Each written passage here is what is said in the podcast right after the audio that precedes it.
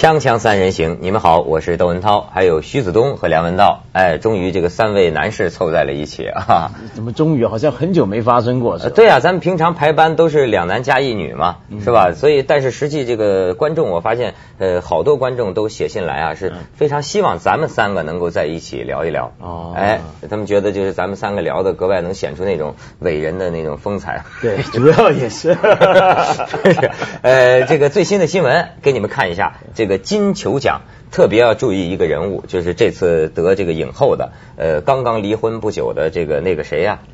呃，尼克基曼，汤姆克鲁斯跟他们这个的太太，对，尼克基曼就是刚刚离婚不久。哎，你发现人家西方女人越离婚越有魅力，离了婚之后，不但要得了影后，而且被选为这个呃全球最有魅力，就全球男士最有魅力的这个女性啊。就被一家杂志选为，就说她离了婚之后，全球的男人终于把真心话都说出来了，就进一就是变成公众财富了嘛。哦哦哦，这是你的想象当中，因为以前都被那个那个他们以前是被他们公司占据了嘛，一个男人垄断啊，现在一下子 available 开放出来，一下子 available 解放对对解放，所以现在咱们正好可以看一下，就见者有份了。现在就是啊，金球奖颁奖。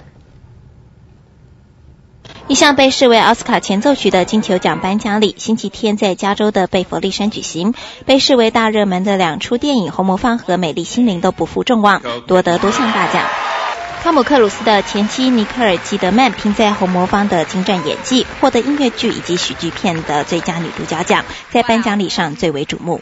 《红魔方》还夺得最佳音乐以及喜剧片和原创音乐奖。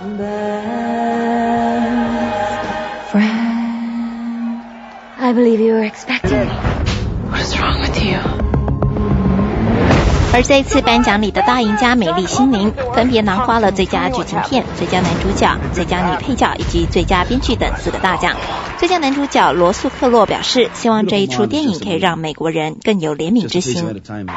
至于美国老牌导演罗伯特·阿尔特曼，仍然宝刀未老，凭着电影《高斯佛庄园》获得最佳导演，将颁奖礼推向高潮。凤凰卫视综合报道。哎，你注意没有那个尼格杰曼的那个眼睛？我发现这种女人呢，她这个眼睛里边有内容。她的魅力就在于，哪怕在日常生活里哈，她这个你一看她这个眼神啊，你老是觉得好像她含有一些什么含义。哦，哎，我最近发现啊，就说这个人呐，少说话，就是呃，这个禁语啊，是沉默。然后你就会魅力就来了，呃，不是，然后你就会发现呢，你跟人交流的另一个渠道就开始建立了。其实过去你不留心，比如说你是一个表达能力很强的人，什么意思你都靠说，你认为自己讲的很明白。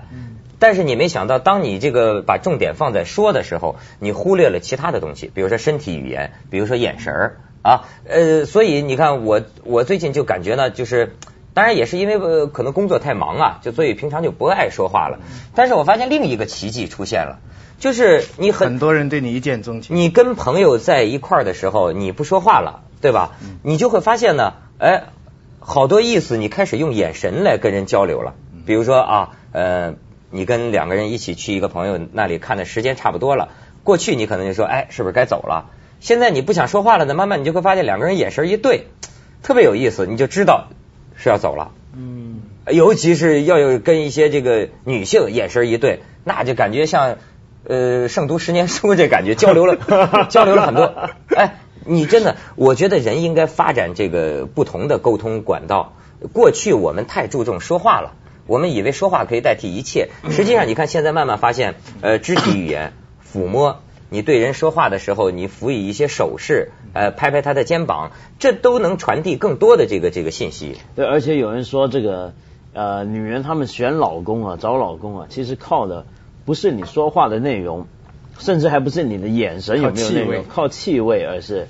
靠腋窝的气味，对，主要是靠腋，就不讲人的气味。有有一个统计是吧？对，说说他们把男人的东西剪掉，什么，然后放在什么地方让他们测验，女的能找到他们喜欢类型的男人，主要是靠气味。对对对对对，这个跟过去这个远古啊原始人的时候也有关系。那个时候它主要是靠这个气味来寻觅嘛，什么地方有这个动物群居的地方嘛。这主要是一种化学沟通方式，因为比如说我们呃用言语。或者做手语，做很多动作，都是希望它形成一种符号，嗯，那这个符号呢，它就变成一种沟通的语言。但自然界里面大部分的动物啊，都是用化学语言沟通。化学语言，比如说他们用费洛蒙，对不对？就我们体内分泌荷尔蒙，体外分泌费洛蒙，他们费洛蒙分泌的特别旺盛。而且是有组织，比如说蚂蚁为什么在地上走，后头的蚂蚁能跟着它？它不是看着它，也不是摸着它，也不是听到它，是闻到它，是因为它释放出来的一些化合物、一些化学气味。所以绝大部分的动物，甚至人呢，本来也都有这种化学沟通能力。不过我们现在太靠这个看得到、听得到的符号。哎，忽略了这个，所以语言我觉得是个特别不成功的这个沟通工具，它不如这个眼神或者其他的都。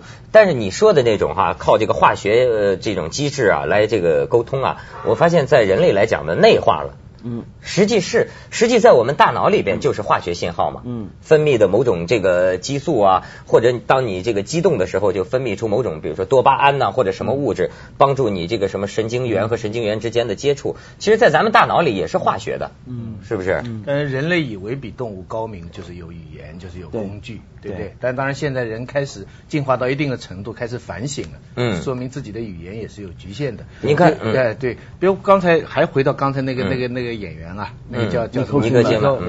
我现在想，为什么以前人家对他老是看的有点觉得他，因为这个演员的形象给人家就是太强，他演比较稍微一点邪恶的角色会比较好一点。为什么老是觉得他太强呢？其实是跟这个他的那个原来那个丈夫叫什么？汤姆克鲁斯，汤汤姆克鲁斯，汤姆克鲁斯是有关系，因为他站在汤姆克鲁斯边上，他就是比汤姆克鲁斯高啊，所以人家会觉得他太高。但是现在一离开他那个汤姆克鲁斯那个形象，人家就不会觉得他太高。那女的很高，那个红磨坊啊，现在大陆都演。在上海都供应，所以大家会看到他的他的演出。其实我以前不大喜欢这个演员，对我也。不过那个洪墨芳呢，这种角色呢，还真是适合他。对，还有点怪，有点夸张，什么事情都做到极端，而且他还自己唱歌。对，所以可能就这个。不过另外一方面，我看到那个男主角啊，这个这个就是去年演《罗马斗士》的这个男主角啊，我是我是同样的这个共同财富心理啊，我就非常不喜欢他，一点都没有道理。所以我想有时候我们看演员啊，真是很不理性。理性的来讲，我觉得这个演员。演的很好，他这个扮粗犷啊，也代表人们现在对粗犷类型的这种这种这种崇拜。可是他是有一次跟那个那个那个哪个女的，那个哎呀一下子把她名字忘了，就是。上次呃，就是演那个芝加呃西雅图不眠夜，Sleepless in Seattle。哦，Mac Ryan。哎，Mac Ryan，Mac Ryan 是我的梦中情人啊！他居然欺负 Mac Ryan，哎呀，我从此对他印象就不好啊！哎呀，我再告诉你一次，他们还后来还混在一起了。就是。在荧幕上欺负他，荧幕上。荧幕上欺负他，下面混混在一起，后来搞得 Mac Ryan 又呃投入在里边，然后他又跟他不好了。对对。所以这个表面上看来很老实的这个男的，实际上啊非常花花公子。我常常觉得他拿奖是不是就是因为他。总是能够很成功的跟每一套跟他合作演出的，这次又找到一个女的，对，哎，每演一个片就有一个。你发现没有？我最近看了一些这个经典的好莱坞这个就是古典的，别别就是以前的那个名片呢，我就发现这个万世流芳啊。什么叫万世流芳？你看，比如说索菲亚罗兰年轻的时候，那真是就是美艳不可方物啊。你看一些偶像，包括那个什么格丽泰嘉宝啊、英格丽褒曼呐，呃马甚至玛丽莲梦露啊。哎，我当时就想哈。那个时候，你现在都能以现代人的眼光，你都能看得出来，那个时候大家对他多崇拜哈。你发现这种美的不可方物的这种明星啊，哎，怎么在中国就极少？就在中国很少有哪个女明星，你发现没有，在人们的心中有这样的那种影响力？哎，我陡然想到啊，这跟这个女性地位很有关系。嗯，比方说，你想啊，一个女性。她这个美貌，光凭美貌是不行的呀！你要成为电影明星，肯定你得自立自强，努力奋斗吧。呃，这实际上还是说明什么呢？比如说在西方，呃，普遍自立自强的女性的人数，在这个比例啊，在统计上肯定比中国多。比如说打呃，举举个例子来说哈，也许在美国，可能百分之八十的漂亮姑娘，她都想靠自己的事业，靠自己的努力一朝成名，对吧？但是呢，可能在中国呢。也可能就只有百分之五十甚至更少的漂亮姑娘会想到我虽然很漂亮，但是我仍然要凭自己的努力实现自己的梦想。你看，所以这有个统计上的问题。就如果说整个社会，你比如我感觉我上次碰见一个美国人哈，呃，他就说呀，他说其实比如说在英美国家像这样的国家，就是女权主义也高涨啊，女女性这么一个地位的情况下哈，说一个女人很难像中国这样，在中国的某些地方呢，一个女人可以仅凭美貌，嗯，就能获得财富，因为有男人嘛，对吧？她而且她也毫不羞涩，毫觉得顺理成章的，我就应该这样。我漂亮嘛，当然你应该供我吃，供我穿。他说，但是像这样的女女女孩子，在英美国家很难找到生存空间，就是因为那里的女性普遍自立自强。所以你发现没有，就是说，因为美女大部分都想着自立自强，所以才会有那么多人最后一路努力能成为电影明星，对，因为就创出自己的事业。而且而且还有一点，我记得我小的时候在台湾念书，有一个词很有趣，呃，叫做职业女性。嗯哼你知道职业女性是什么意思吗？职业女性工作的女孩子，很如果是这样的话，这是很正面或者是比较中性。在我记得我小时候七八十年代的台湾的所谓职业女性的意思就是说，呃，出来干事儿的女人都不是正经的女人。那个职业讲的，你要不就是细致，要不就是妓女，特种而职业女性对对对对，而妓女跟这个是职业女性，不是最好的女性，对，不是最好的女性，是有这个意思。所以你刚刚提到这个明星啊，我觉得在中国过去直到现在，我们还会有觉得是戏子啊，嗯这出来干事儿的女人，出来有职业的女人，特别还要演戏的女人，都不是什么好女人。你反而在欧洲传统里面，比如说出来演戏唱歌，当然曾经也有段时间不是说很很光辉。但是当电影出来之后啊，电影电视出来之后，马上他们就变被捧成一种所谓的女神这样的一个地位。哎所以他们一方面很美艳，但另一方面还能够为她加添很多色彩。她社会地位也很高像把她变成一种明星。对，所以实际你在中国平常生活里，你也发现中国的女性美艳不可方物的一样大有人在。就所以，就将来你可以预期，要是中国女性这个自立自强的人数多了，从统计上说，我们也会出现那种。哎呀，让男人单相思的那种美艳不可方物的那种巨星偶像，其实呢那样好，咱们所有男人都有一个单相思的对象，这正激励咱们努力上进呢。大家都有同志努力奋斗啊，为了这个对抱得我们也荣归啊。不不，我我倒觉得不这个，所以我的结论就是，他要是有这么一个女明星多出现一点啊，她可以促进一个民族奋发向上，是吧啊不，真的啊促进民族奋发向上。你不是这现在你就是说，好多是女性相貌不太好，但是她知道自知自己的相貌有缺陷，所以努力奋斗，反而混成了女明星。但是我还是希望看到那种有那那种至少在形象上。完美的，我觉得每个国家都得有几个那种女性，搞得全民族的男人们都是奋发向上。你的意思就美女不努力，男人图悲伤，对不对？咱们先去一下广告啊，锵锵三人行，广告之后见。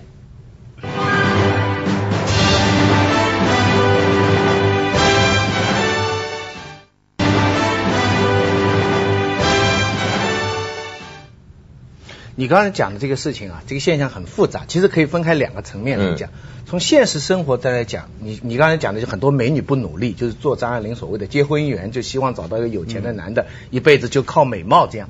这个情况啊，其实是跟港台跟大陆的经济差距有关，跟这些年开放在在。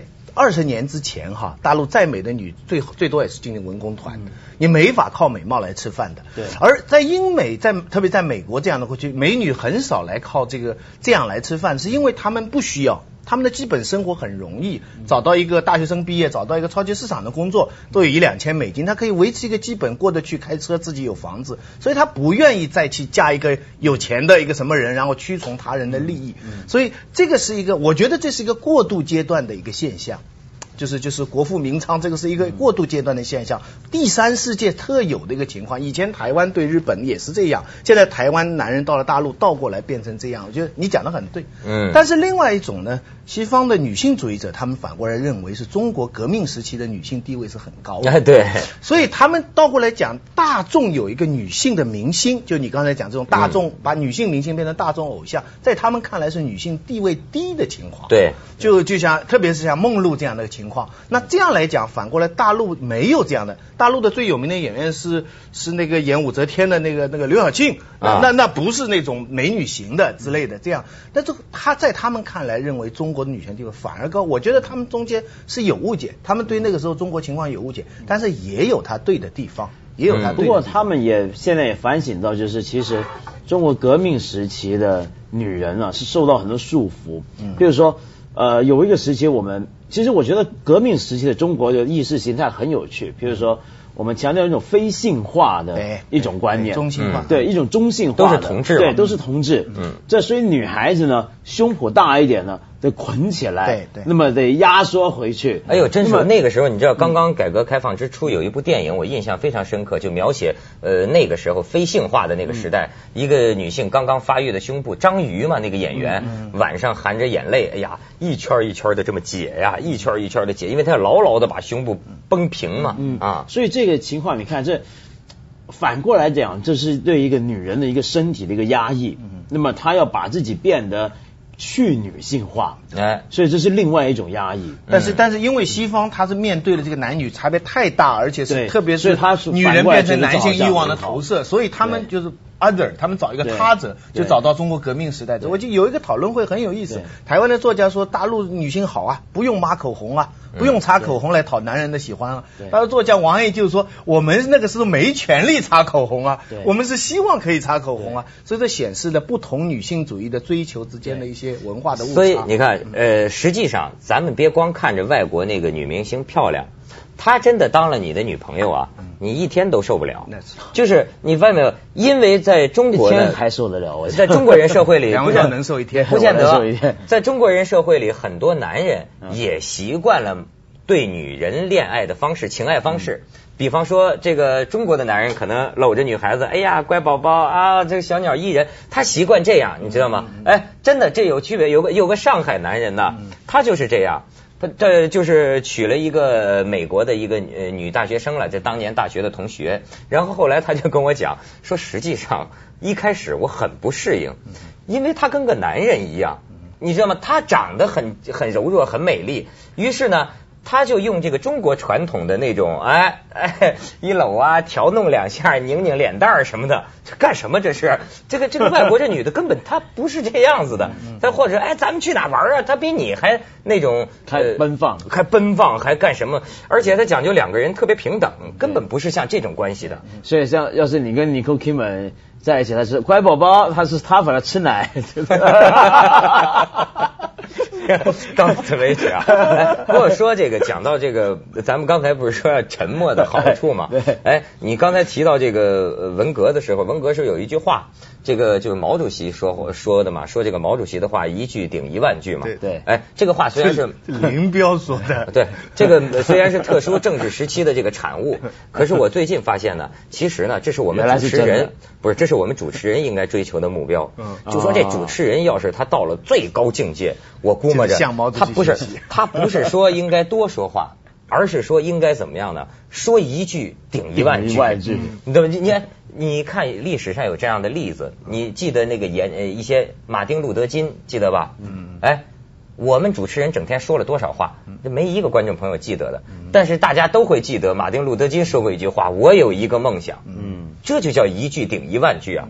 传之万代啊！哎，这个刚刚就是马丁路德金的诞辰，我看这个电视新闻片上又放了一句那个话，哎呦，我发现这种真理的力量哈，到今天看来都让人热血沸腾。哎，咱们看一下，美国总统布什星期一亲自在白宫主持仪式，纪念民权运动领袖马丁路德金诞辰七十三周年。被美国人称为“金博士”的这位著名黑人领袖，因在六十年代为黑人争取平等权利而享誉全美。I have a dream. My four little children one day live in a nation where they will not be judged by the color of their skin, but by the content of their character. 金博士的梦想最终以1964年签署的美国平权法案而得以实现。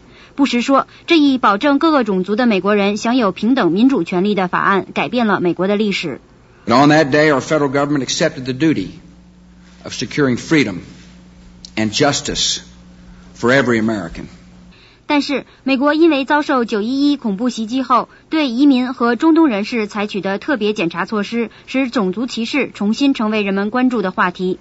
民权人士抱怨说，美国政府不仅借反恐法案增加了许多特权，侵犯了个人自由，还对黑人以外的阿拉伯族裔存有偏见。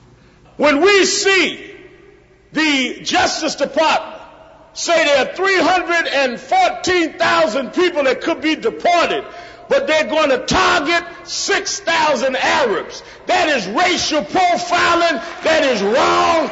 民权人士指出，共和党政府传统上并不把推行各种族的平等权利作为政策重点。今年隆重纪念马丁·路德·金纪念日，是为了维护反恐联盟的稳定。凤凰卫视韦静、肖燕，华盛顿报道。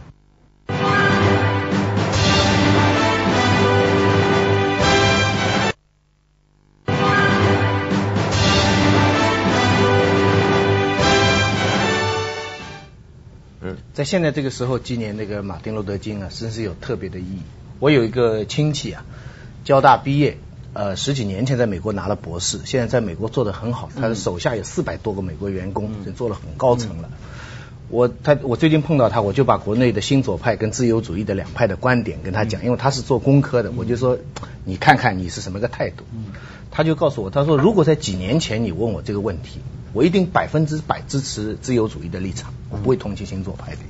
可是现在他说我会有怀疑，我怀疑的道理是什么呢？他说我现在看到我原来笨的理想啊，就美国这个给大家许诺的这个自由、民主、平等的这个地方，他是最信仰的一个人了，他跑去也很成功啊。他说我现在看到他的裂痕啊，在九一一后之后出现的裂痕，而这个裂痕使他很不安。比方说举一个例子，美国现在通过了一个一个法。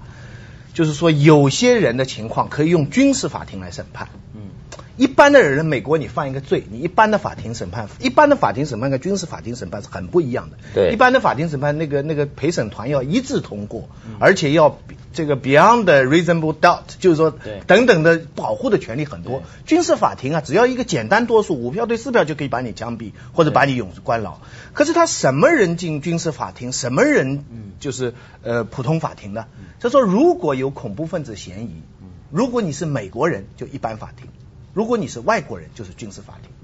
啊，这一条就很多很多人反对。你你看，你不是以人的你你不是以人的尊严来 judge 了。就在美国的一个外国人跟一个美国人，他们会享受不同的司法待遇。对，这个违反美国立国的根基的。对，本来原来美国，譬如说，你即使是一个游客，一个外国人去了，你也可以拿个叫是。呃，社会保险卡，对，那张卡登录你的号码，譬如说你在美国要是遇到意外或什么，你完全享有跟当地的公民一样的一个权利跟一个这这样一个一个好处。嗯，所以我们现在有我收到一个观众一个来信嘛，他就谈谈到就是在美国现在很多阿拉伯人，他们有时候被无缘无故就带走，然后就怀疑他们有罪，但这本来在普通法的制度里面有一条叫做呃是利益归于这个呃呃被怀疑者。就是说，你被怀疑有罪，但是所有的在审判过程所有利益应该归假定你无假定你无罪，应该是无罪推定。对，应该先假定你是无罪。但现在问题是，美国的很多调查部门他的手法，他们其实是假定某些人士是有罪的，这样来做法。不，我觉得这个就是是这就摆到台面上没法说。实际上，我觉得只要是搞刑侦的，他骨子里肯定都是有罪推定。他肯定就是怀疑谁查你，但是但是当然你这个摆到法庭上，你就不能说我有这个动机，嗯，是不是啊？但是这个就很重要啊，就是摆上台面这个东西就是很重要，因为中国过去历来就强调实质的问题，就是不注重这个形式的问题。中国过去说就是就是讲的，实际上大家都是这样嘛，是的。但是有那个形式跟没那个形式是非常，因为那个不只是一个形式主义，因为讲到摆到台面，因为最后我们就尊重的是台面上的东西，对，而台面上有个形式，那个形式就可以有程序，那个程序必须还是理性的，所以这是一个最重要的。这样的话，这个程序就可以被监督，对，也可以被检讨，对，而且大家可以辩论。像橄榄球运动员那个那个杀妻那个事情，为什么全美国那么多人去看这个案件？不是为他一个人呢，就是为了这个程序。讲程序正义，我觉得中国人就是太过于强。